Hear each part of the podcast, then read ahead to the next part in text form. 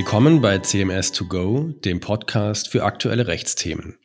Wir diskutieren mit Expertinnen und Experten aus unterschiedlichsten Branchen zu Themen, die die Rechtswelt tagtäglich bewegen. In dieser Folge unserer Metaverse-Serie sprechen wir über die Einführung ins Metaverse und geben einen Überblick über relevante rechtliche Fragen und beantworten auch die Frage, ob das Metaverse denn überhaupt rechtlich durchsetzbar ist. Mein Name ist Markus Kaulatz, ich bin Partner in München und beschäftige mich mit dem IT-Recht und dem Thema Krypto, Blockchain und eben Metaverse. Neben mir sitzt mein Kollege Alexander Schmidt. Ja, hallo, mein Name ist Alexander Schmidt, Anwalt im Bereich IT-Recht und Datenschutzrecht, ebenfalls im Münchner Büro von CMS. Alex, was ist eigentlich das Metaverse? Ist es ein Buzzword oder was können wir darunter verstehen? Ja, also der Begriff Metaverse existiert schon seit sehr langer Zeit, seit mindestens 1992 und kommt maßgeblich von dem Roman Snow Crash von Neil Stephenson, also von 1992, einige Jahre schon her. Das Konzept Metaverse oder virtuelle Welten ist an sich nicht neu. Also auch in den 2000er Jahren haben sich in virtuellen Welten wie Second Life schon Millionen an Nutzer getummelt und Informationen ausgetauscht oder sogar virtuelles Land gekauft. Die Diskussion um das Metaverse dem Begriffverständnis, wie wir es heute haben, ist ehrlicherweise erst so richtig Ende 2021 wieder hochgekommen und hat sicherlich auch die Umfirmierung von Facebook zum Meta mitgewirkt. Dadurch war das Metaverse wieder in aller Munde und jeder sprach vom Metaverse. Das Metaverse an sich ist kein Produkt allerdings, sondern es ist mehr als, eine als ein Konzept zu verstehen oder man könnte auch sagen als eine Vision des neuen Internets. Also so wie wir uns vorstellen, wie wir in Zukunft Informationen abrufen und miteinander in Kommunikation treten. Dabei gibt es verschiedene Begriffsverständnisse vom Metaverse, während unser Begriffsverständnis, das wir hier vertreten, ist, dass es nur ein Metaverse geben kann, so wie es auch nur ein Internet gibt. Man spricht auch nicht von den Internets, sondern es gibt das Internet, das aus verschiedenen Webseiten besteht, genauso wie es ein Metaverse geben, das aus verschiedenen virtuellen Welten zusammengesetzt ist und diese virtuellen Welten bestenfalls interoperabel miteinander verbindet. Das Metaverse, auch in Abgrenzung von früheren virtuellen Welten, kann man sich am besten vorstellen, wenn man die vier Wesensmerkmale des Metaverse sich genauer ansieht. Das erste ist die Virtual Reality. Also im Metaverse geht es ganz viel um Immersivität. Man wird also vor allem mit Virtual Reality und Augmented Reality Headsets in das Metaverse eintauchen und dadurch das Internet komplett neu wahrnehmen können. Das kann dann auch mit weiterer Peripherie sozusagen verknüpft werden, wie Tasthandschuhe oder ist sicherlich der Vorstellungskraft keinen Grenzen gesetzt. Das Metaverse an sich, in diese virtuelle Welt, in die man eintaucht, die wird meistens eine 3D-Welt sein und die wird einerseits aus, sagen wir mal, einer Nachbildung von der echten Welt bestehen, also be bekannte Museen, bekannte Kirchen, sowas. Es kann aber natürlich auch spielerische Welten geben. Wie schon gesagt, das Metaverse ist ein Konzept, das aus verschiedenen virtuellen Welten besteht.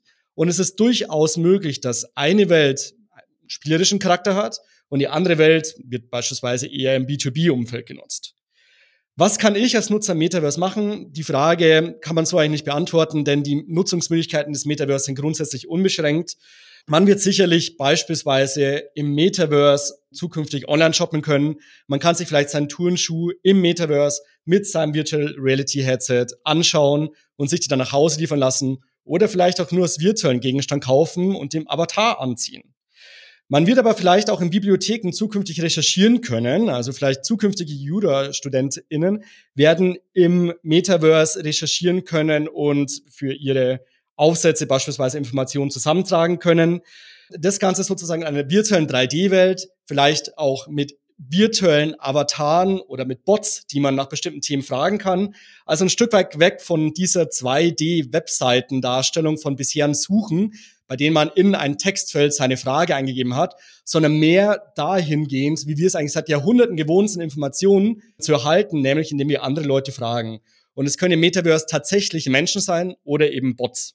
Und ich habe schon genannt, Online-Shopping ist ein weiteres großes Feld. Natürlich ist dann auch noch vorstellbar, dass beispielsweise virtuelle Ausstellungen im Metaverse besucht oder Konzerte oder Museen oder Business Meetings oder vielleicht sein erstes Date im Metaverse hat. Die Virtual Reality Komponente ist, wie gesagt, eines von vier Wesensmerkmalen, Die weiteren Wesensmerkmale sind Virtual Assets, Interoperability und Avatare. Markus, vielleicht kannst du dazu was sagen noch? Äh, genau, und der Punkt ist ja, wir müssen uns bei dem Begriff des Metaverses, glaube ich, auch ziemlich entspannen. Der Begriff kam irgendwie auf und alle erwarten da jetzt irgendwas ähm, bombastisch Großes. Aber wenn wir uns mal ansehen, wie sich das Internet an sich entwickelt hat, dann ist es ja so, dass wir heute äh, viereckigen Bildschirm sitzen, da drin den viereckigen Browser benutzen und auf einer viereckigen Webseite uns zum Beispiel Ferienhäuser anschauen. Und ich finde es völlig logisch, dass dieser Vorgang in Zukunft nicht mehr so ablaufen kann. In Zukunft will ich meine Ferienhäuser eben nicht der Gestalt mir angucken, sondern ich will eigentlich in diese Webseite einsteigen. Ich will mir dreidimensional die Ferienhäuser anschauen und will mir dann überlegen, wohin ich jetzt in Urlaub fahre. Aber ich möchte sie gerade nicht mehr zweidimensional in diesem viereckigen Kasten anschauen. Und ich glaube, das ist der große Schritt, in der Zukunft. Dazu brauchen wir diese Headsets, damit wir es dreidimensional wahrnehmen können. Und das wird man dann eben einfach als Metaverse bezeichnen oder auch nicht. Das ist ehrlicherweise ziemlich gleich, aber wie du schon gesagt hast, ein großes Wesensmerkmal dieses Metaverses ist eben der Bereich Virtual Reality. Ein anderer Bereich ist sicherlich die virtuellen Gegenstände. Da wird ja gerne auch mal die Blockchain-Technologie zu Hilfe genommen und die virtuellen Gegenstände werden dann durch sogenannte NFTs dargestellt. NFTs steht für Non-Fungible Tokens. Das sind Blockchain-basierte Tokens, die sich dadurch auszeichnen, dass ein Individuum darüber individuell und ausschließlich verfügen kann. Beispiel wäre, ich kaufe mir virtuell ein Kleidungsstück, das kann ich dann technisch mir zuweisen, weil ich dieses NFT besitze und kein anderer kann dann darüber verfügen. Und wir kennen ja aus Online-Spielen auch, ich weiß nicht, Mäntel oder Schwerter oder was auch immer. Alles das werde ich dann künftig auch mir als NFT kaufen können und habe dann quasi virtuelles Eigentum an solchen Sachen. Und ein anderer Punkt neben NFTs wird sicherlich sein die Interoperabilität. Also wie du schon gesagt hast, es gibt eben das eine Metaverse. Ich gehe quasi in diese virtuelle Webseite, dieses virtuelle Metaverse dieser Ferienhäuser und kann dann von dort aber auch direkt weiterlaufen, zum Beispiel auf eine andere, in einen anderen Be Bereich, in dem ich dann sehen kann, welche Restaurants es vielleicht in diesem Urlaubsort gibt. Als vierten und letzten Punkt, glaube ich, als Wesensmerkmal dieses Metaverses haben wir diese Avatare. Also sprich, heute auf Webseiten, da werde ich nicht wahrgenommen, da bin ich eine anonyme IP-Adresse. Wenn ich mir aber in dieser virtuellen Welt Restaurants oder Ferienhäuser anschaue, dann bin ich da vielleicht als Avatar in der Küche und oder als Avatar im Restaurant und kann dann auch von anderen Personen dort wahrgenommen werden. Und die nehmen natürlich nicht mich wahr, wie ich zu Hause auf dem Sofa liege und die Beine hochlege und dieses Headset aufhabe, sondern sie nehmen mich wahr als Avatar, als digitales Ich und dieses digitale Ich mag dann eben mich selbst repräsentieren, mag vielleicht sogar so aussehen wie ich oder auch nicht und mag auch einen Namen haben, vielleicht sogar meinen Namen.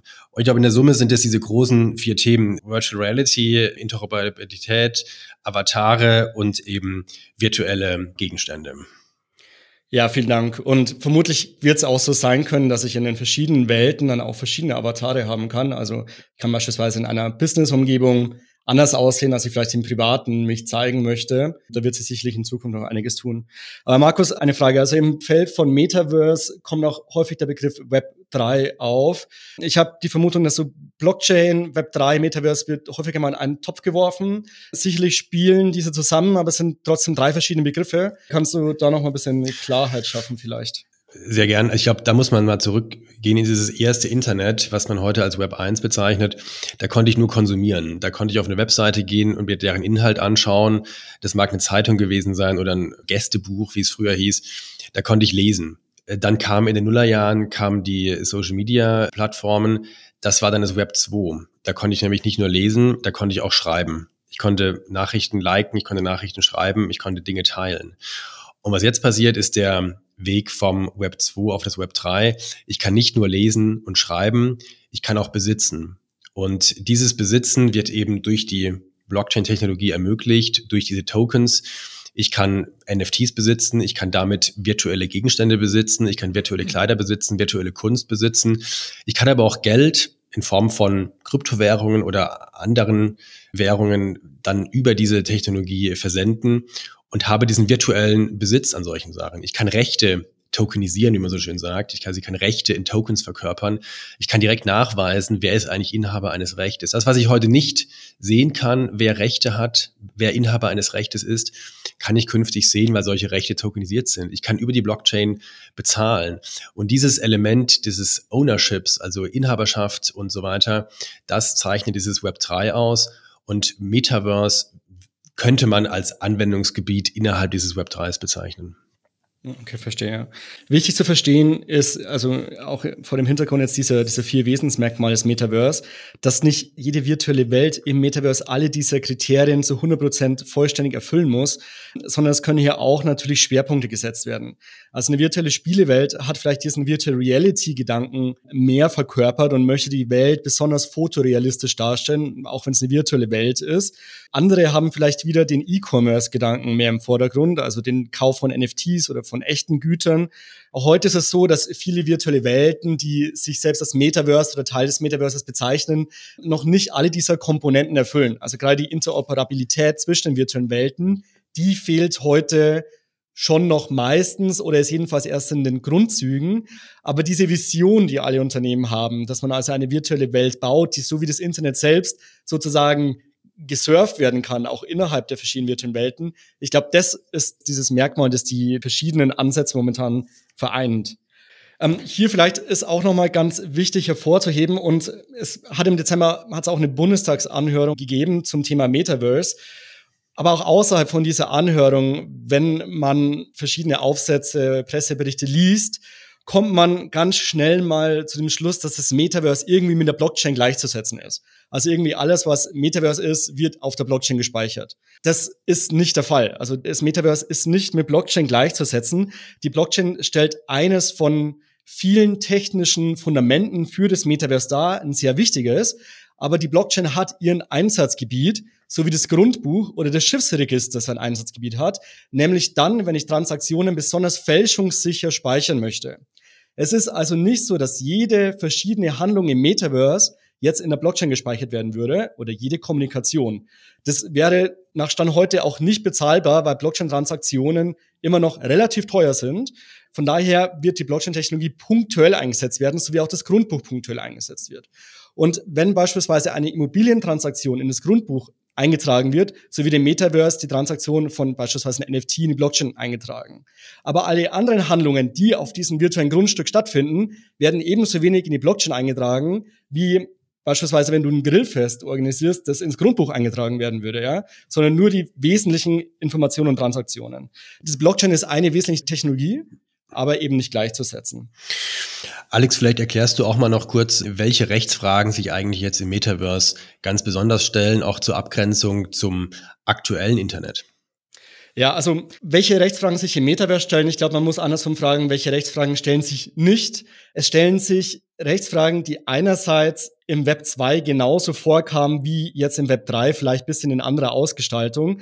Es wird aber natürlich auch komplett neue Rechtsfragen geben. Ich kann hier mal das European Parliamentary Research Service, EPRS, des Europäischen Parlaments zitieren. Die hat im November, glaube ich, war es letzten Jahres ein Briefing rausgegeben. Es hieß Opportunities, Risks and Policy Implications des Metaverse und hat dabei sieben besondere Rechtsgebiete herausgestellt, die im Metaverse eine besondere Rolle spielen sollen.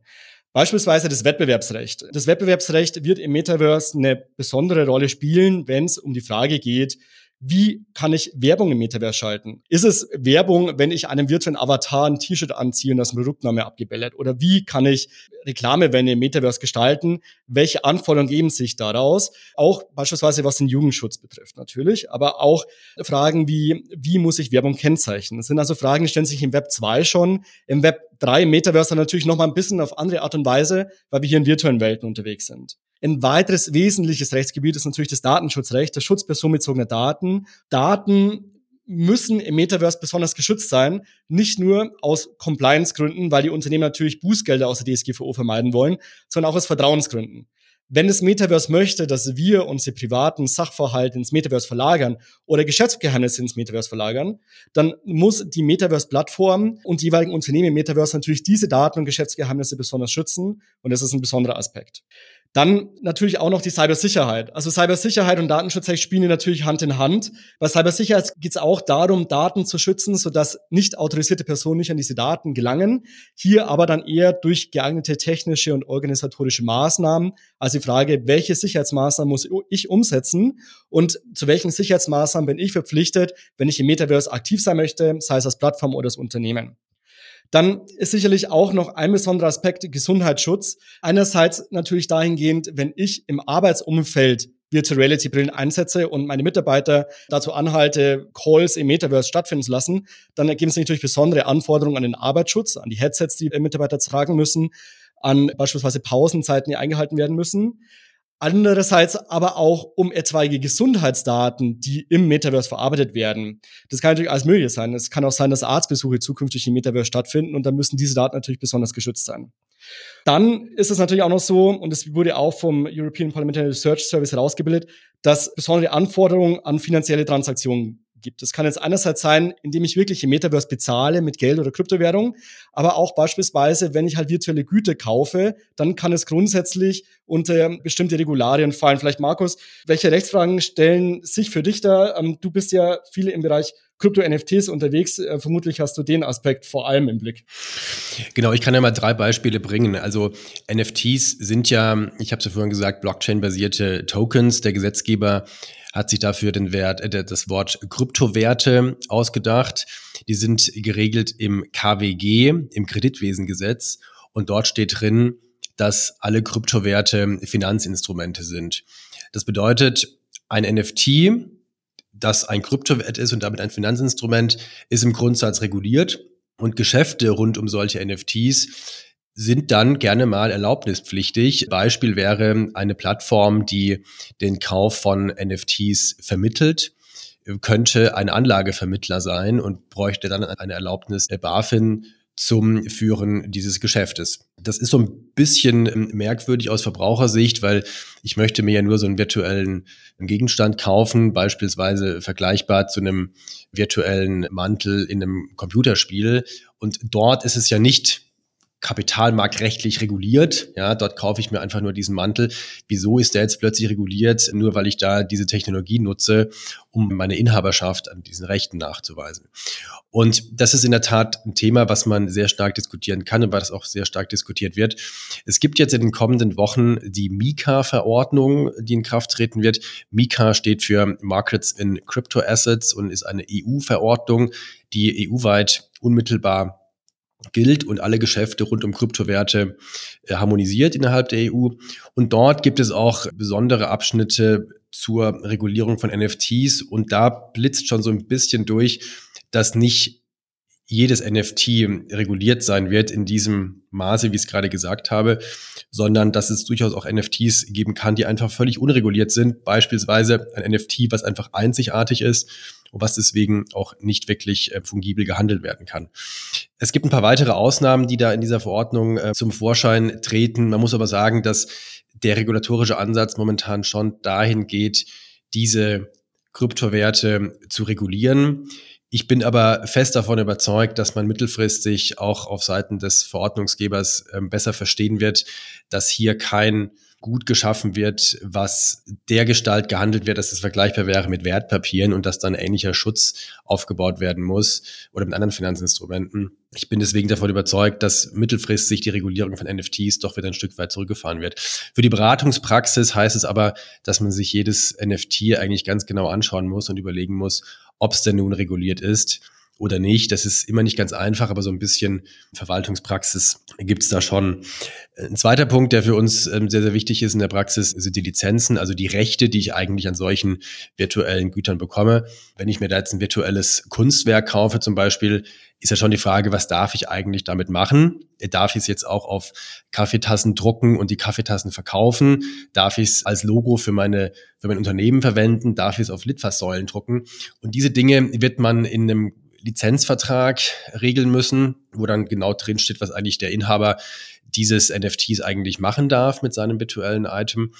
Und das ist recht spannend, weil man so ein bisschen vor dem Problem steht, wie kann ich eigentlich die Rechte tatsächlich in diesem Token verkörpern.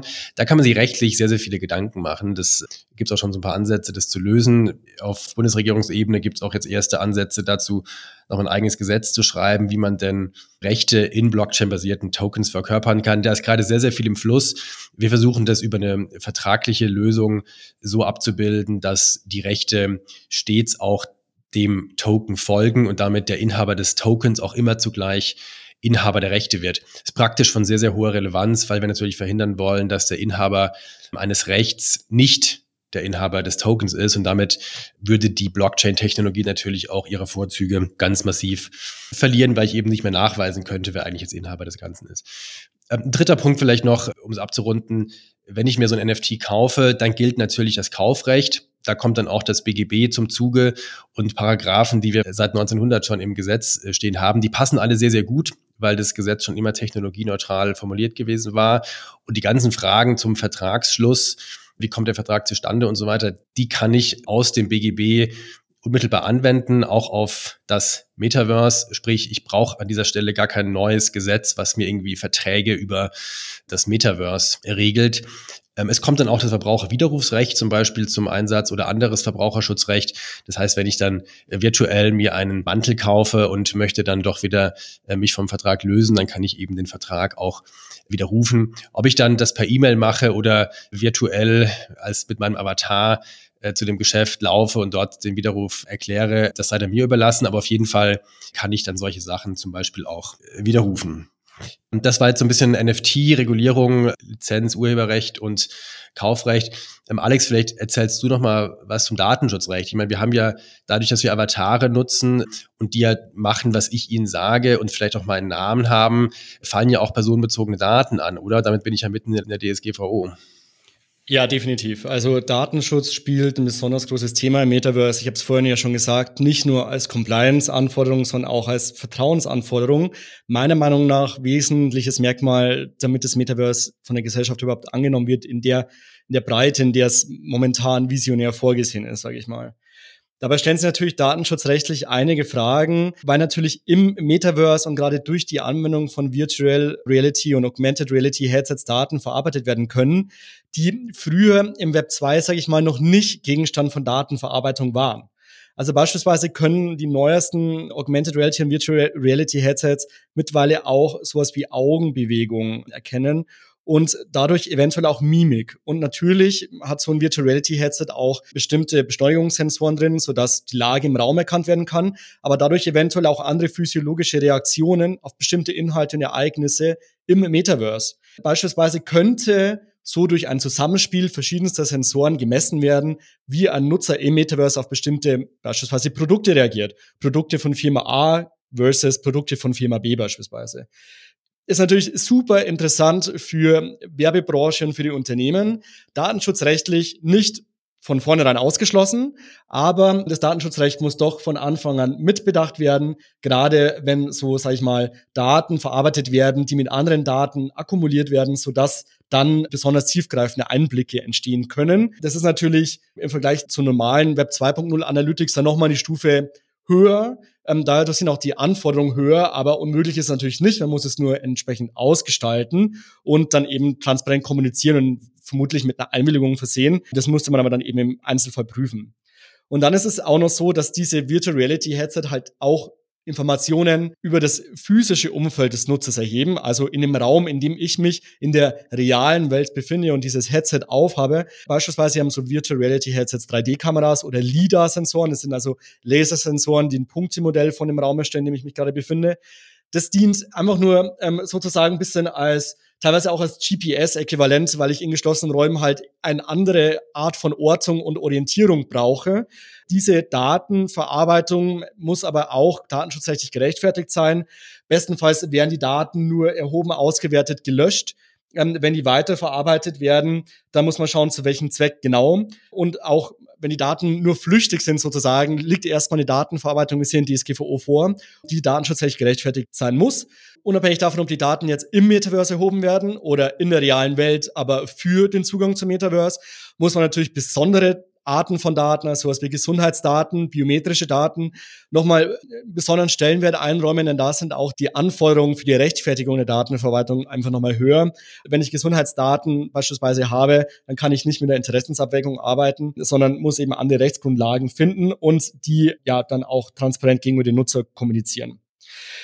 Grundsätzlich müssen im Metaverse die Grundprinzipien Datenverarbeitung, Artikel 5 DSGVO, besonders hohen Stellenwert eingeräumt werden, Beispielsweise sowas wie Datenminimierung und Datensparsamkeit. Ich darf also nicht mehr Daten verarbeiten, das für den jeweiligen Zweck zwingend erforderlich. Und wenn ich Daten für einen bestimmten Zweck erhoben habe, dann darf ich die nicht einfach so für einen anderen Zweck nutzen, sondern ich muss, wenn dann von Anfang an klarstellen, für welche Zwecke ich Daten erhebe. Oder wenn die Daten später für andere Zwecke weiterverarbeitet werden, dann muss ich eben die Anforderungen DSGVO dafür erfüllen. Wie schon gesagt, für mich eben eine Compliance-Voraussetzung, aber auch eine Vertrauensvoraussetzung. Wir müssen an der Stelle auch mal ein praktisches Beispiel bringen. Der Case ist ja, ich ziehe meine VR-Brille auf, äh, gehe in den Online-Shop, ja, tatsächlich 3D, gehe ich dort virtuell rein. Und im Vergleich zu klassischen Webseiten, wo ich immer eine 1 zu 1 Beziehung hatte, sprich Shopbetreiber zu mir, habe ich hier plötzlich so eine 1 zu N Beziehung. Also ich sehe dort Kundinnen, ich sehe den Shopbetreiber, also ganz verschiedene Personen und ich werde mit denen zwangsläufig ein Stück weit auch interagieren. Ja, das heißt, die anderen sehen mich, ich sehe die, wir tauschen vielleicht den Namen aus, äh, wir tauschen andere Sachen aus. Der Shopbetreiber kann mich sehen, er kann wahrnehmen, vor welchen Regalen ich stehe. Die anderen äh, Avatare in dem Raum sehen aber auch, vor welchen Regalen ich stehe. Das heißt, plötzlich sieht jemand auch, für welche Produkte ich mich interessiere. Das heißt, der Datenaustausch ist ja ehrlicherweise vergleichbar zur realen Welt, nur da sind es dann eben keine Daten, da kann ich es dann eben nur mit meinen Augen quasi wahrnehmen. Aber hier wird es dann tatsächlich auch durch Daten verkörpert und ich kann virtuell eben wahrnehmen, wer was macht. Das heißt, der Datenaustausch ist ja schon ziemlich komplex. Ne? Ja, also definitiv gerade diese Frage, wie die datenschutzrechtlichen Verantwortlichkeiten geregelt sind, also welche Rollen haben die einzelnen Player im Metaverse, das wird uns noch in den nächsten Jahren beschäftigen. In dem Beispiel, das du gerade eben genannt hast, wäre es ja so, ich würde das Metaverse durch eine Plattform betreten. In dieser virtuellen Welt betrete ich ein Kaufhaus, das vielleicht auch nur gepachtet ist von einem anderen Eigentümer in dem Kaufhaus betrete ich dann einen bestimmten Einzelladen und schaue mir Produkte eines bestimmten Unternehmens an. Ganz viele verschiedene Unternehmen und Player, die hier gegebenenfalls zusehen könnten, jedenfalls technisch gesehen möglich. Da stellt sich natürlich die Frage, wer ist denn hier in diesem Geflecht aus Personen datenschutzrechtlich verantwortlicher? Wer ist denn gemeinsamer Verantwortlicher und wer ist Auftragsverarbeiter? Zur gemeinsamen Verantwortlichkeit fehlt ja ehrlicherweise selbst im Web 2.0 noch so ein bisschen die Klarheit. Da gibt's natürlich Rechtsprechung mittlerweile auch von EuGH. Ich glaube, diese Rechtsprechung lässt sich nicht eins zu eins auf das Metaverse übertragen. Also beispielsweise im Web 2.0 wenn man da dann denkt, jemand unterhält auf der Seite von einer Social Media Plattform eine Fanpage, dann wird schneller angenommen, dass sowohl der Betreiber der Social Media Plattform als auch dieser Fanpage-Inhaber, also was weiß ich, der lokale Blumenladen, gemeinsamlicher Verantwortlicher sein können, auch wenn dieser Blumenladen jetzt überhaupt nicht bestimmen kann, welche Daten da konkret verarbeitet werden. Aber die Rechtsprechung sagt, es reicht schon aus, wenn dieser Blumenladen sozusagen externe Gäste auf diese Fanpage lockt oder auf seine Webseite und da beispielsweise einen Like-Button eingebaut hat, um dann mitverantwortlicher zu sein. Da geht es also ganz oft darum, dass sozusagen ohne Mitwirkung von diesen einzelnen Nutzer keine Daten erhoben werden könnten. Im Metaverse wird es häufiger mal anders sein, weil es ja um Nutzer geht, die sich bereits im Metaverse aufhalten, also schon im Metaverse registriert sind, auf der jeweiligen Plattform registriert sind und dann werden diese Daten gegebenenfalls nur weiterverarbeitet. Also ich betrete beispielsweise ein virtuelles Kleidungsgeschäft im Metaverse, auf einer bestimmten Plattform. Und der Nutzer, der Kunde dieses Kleidungsgeschäfts hat bereits bei der Registrierung zum Metaverse bestimmte Stammdaten angegeben, also was weiß ich, Rechnungsadresse. Und diese Daten werden jetzt vielleicht, wenn man sie nicht nochmal neu abfragen möchte, auch von jeweiligen Kaufhaus weiterverarbeitet, um eine bestimmte Bestellung abwickeln zu können. Ja. In dem Fall spricht mein Bauchgefühl, sage ich mal, dagegen, dass hier eine gemeinsame Verantwortlichkeit vorliegt. Denn es geht ja hier um Daten, die die Plattform ohnehin erhebt und nicht extra nur für diesen einen Zweck. Da muss man ganz verschiedene Szenarien unterscheiden. Wie kommen die Daten zustande? Wer entscheidet über Zwecke und Mittel? Was ich mir dann hoffen kann, ist Klarheit und Auslegungshilfen auch von Datenschutzaufsichtsbehörden. Was so mein momentanes Finding ist, wir müssen das Datenschutzrecht nicht reformieren hierfür. Die DSGVO ist neutral technik offen gestaltet. Aber was wir halt eben brauchen, ist doch ein bisschen mehr Konkretisierung und zwar auf einem rechtssicheren Fundament Aussagen von Behörden, auf die man sich dann auch stützen kann, auch in der täglichen Rechtsberatung sozusagen. Alex, ich glaube, dein Fazit zum Datenschutzrecht können wir auch für andere Rechtsgebiete ziehen. Wir merken ja auch in der Beratung, dass das Gesetz oder die Verordnungen, die uns zur Verfügung stehen zur Bewertung von Sachverhalten im Metaverse, die passen insgesamt eigentlich ganz gut. Das liegt daran, dass die Gesetze und Verordnungen technologieneutral gestaltet sind. Das liegt aber auch daran, dass der Gesetz- und Verordnungsgeber sich gerne mal dieser unbestimmten Rechtsbegriffe bedient, die man eben im Lichte der auch technischen Entwicklungen sich anschauen muss. Und deswegen können wir solche neuen, innovativen Sachverhalte auch ganz gut unters Recht subsumieren, auch wenn das Gesetz, wie im Beispiel des BGBs, zu größten Teilen ähm, von 1900 stammt. Ich glaube, was wir nur beachten müssen, ist, dass diese Gesetzesauslegung erfordert, dass man die technischen Details dieser zum Beispiel Datenverarbeitungen sehr gut versteht, um dann auch zu wissen, wer ist eigentlich verantwortlich, du hast es sehr gut angesprochen, oder wie kann ich eben Rechte in Tokens verkörpern. Da muss man teilweise schon echt tief einsteigen in die Technik, was auch wirklich Spaß macht, muss ich sagen. Ähm, gleichzeitig müssen wir aber auch sehen, dass die Plattformen, die jetzt gerade kommen und Metaverses anbieten, dass die äh, Compliance und äh, Privacy und alles Mögliche schon bei der Entwicklung beachten. Um ein Beispiel zu bringen, du hattest ja den Verantwortlichen im Datenschutzrecht genannt, der muss ja die Betroffenen über die Datenverarbeitung informieren. Und wenn jetzt eben der Shopbetreiber im Metaverse gar keine Möglichkeit hat, eine Privacy Policy anzubieten, dann würde er sich per se incompliant verhalten. Das heißt, wer auch immer jetzt Metaverses entwickelt, muss solche Rechtsfragen bei der Entwicklung beachten. Privacy by Design, Legal Compliance by Design sind da, glaube ich, die Schlüsselwörter. Was wir ansonsten festgestellt haben, und damit kommen wir noch zum Schluss, ist, das Metaverse hat mit Blockchain sicherlich Überschneidungen, aber wir dürfen auf gar keinen Fall das Metaverse mit Blockchain gleichsetzen. Das ist, glaube ich, der große Fehler, der getan wurde in der Bundestagsanhörung neulich.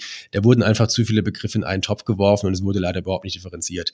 Wenn ich mir virtuell Ferienhäuser in 3D anschauen will und virtuell die dazugehörigen Restaurants vielleicht noch anschauen will, komme ich mit der Blockchain-Technologie überhaupt nicht in Berührung. Aber das sind Entwicklungen, die werden definitiv geschehen und die müssen wir rechtlich einfach sauber begleiten, damit sie auch umgesetzt werden können. Und damit sind wir auch am Ende der Folge zur Einführung in das Metaverse. In der nächsten Folge werden die IP-Rechte und Markenrechte behandelt, sprich Metaverse und Markenrecht. Danach gibt es weitere Folgen, insbesondere auch zum Arbeitsrecht im Metaverse und zu anderen spannenden Themen. Wenn Fragen aufgekommen sind oder Sie mit uns in Kontakt treten wollen, wir hinterlegen unsere Kontaktdaten in den Show Notes. Wir danken Ihnen allen, dass Sie zugehört haben und freuen uns, dass Sie dabei waren. Ja, vielen Dank auch von mir.